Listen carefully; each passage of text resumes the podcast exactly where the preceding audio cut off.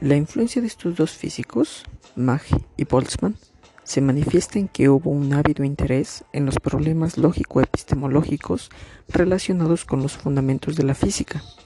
Posteriormente, hubo muchas discusiones en la Sociedad Filosófica de la Universidad de Viena en las que se trataban temas afines a los fundamentos de la física y de la lógica. Estos eran dirigidos por Höfler. Aquí mismo se publicó los Vorreden und Einleitungen zu klassischen Werken der Mechanik, cuya traducción es Prefacios e Introducciones a las obras clásicas de la mecánica. Viena fue el lugar en el cual parecían converger múltiples formas y doctrinas de pensamiento, empiristas, logicistas, marxistas, también doctrinas económico-políticas, entre otras, todas con un interés común, su rechazo a la metafísica. Un número creciente de personas discutirían frecuentemente problemas relacionados con las ciencias empíricas Principalmente se abordaban temas epistemológicos relacionados con las matemáticas y con la física.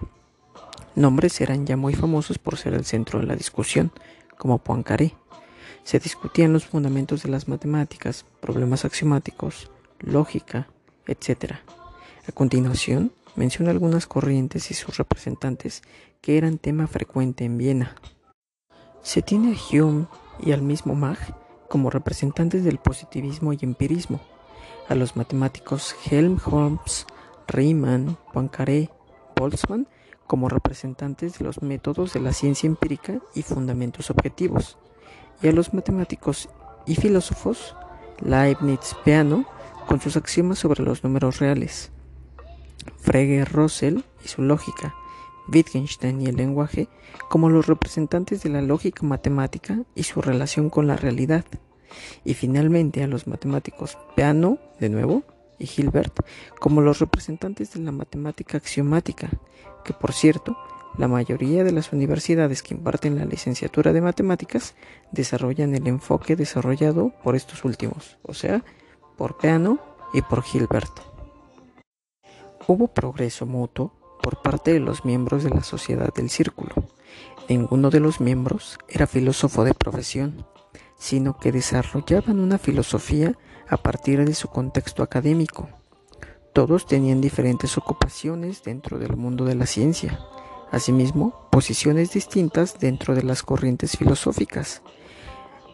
Consolidó con el tiempo una unidad de pensamiento debido a la orientación científica de todos los miembros. Leo una cita de Wittgenstein. Lo que se puede decir en absoluto, se puede decir claramente. Recordemos que Ludwig fue uno de los precursores del Círculo de Viena o uno de los padres del Círculo de Viena. A continuación daré una somera explicación del trabajo que desarrolló el primer Ludwig, porque recordemos que existen dos. El Ludwig del Tractatus Logico Philosophicus y el Ludwig de Investigaciones Filosóficas.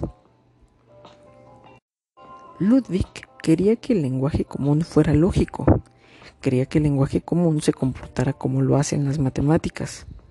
Él veía en la lógica un lenguaje que todos debíamos usar, pues de lo contrario corríamos el riesgo de caer en ambigüedades o contradicciones. Por ejemplo, en la oración no hay nada, hay una doble negación. Sería equivalente a decir hay todo. Por otro lado, Ludwig también afirmaba que en este mundo solo se puede hablar de proposiciones tautológicas. Y reitero que estoy hablando del primer Ludwig, es decir, proposiciones que siempre tienen carácter de ser verdaderas. ¿De qué proposiciones estoy hablando? Estoy hablando de las proposiciones de la ciencia. Para él, para Ludwig, hablar de cualquier otra cosa no tiene sentido, es ambiguo de ahí su más conocida oración, que es con la que cierra el Tractatus, la proposición número 7. Was man nicht reden kann, darüber muss man schweigen. De lo que no se puede hablar, es mejor callar. ¿Qué es todo aquello de lo que no se puede hablar? Lo místico, lo sin sentido, lo no lógico, es decir, la moral, la religión, por mencionar solamente dos ejemplos. Así, Lo que quiso decir Ludwig con lo anterior es que lo que se puede decir absolutamente son las proposiciones científicas. Estas son las únicas que se pueden decir claramente. Se pueden descomponer en sus hechos fundamentales. Una vez dicho esto, es claro que hasta este momento el Círculo de Viena recicla la esencia de las ideas de Ludwig. En el Círculo de Viena se tiene como objetivo desarrollar un conocimiento antimetafísico.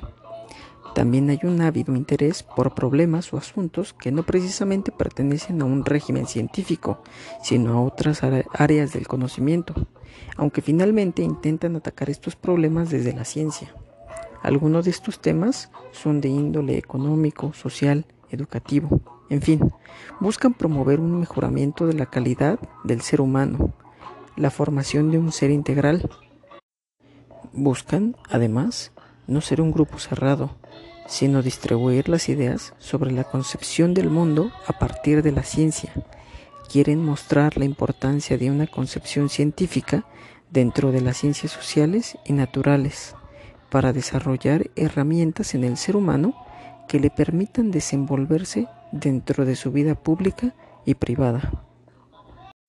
Si te gustó esta entrada del podcast, puedes escuchar las demás o escribir también al correo que dejé para comentarios y retroalimentación.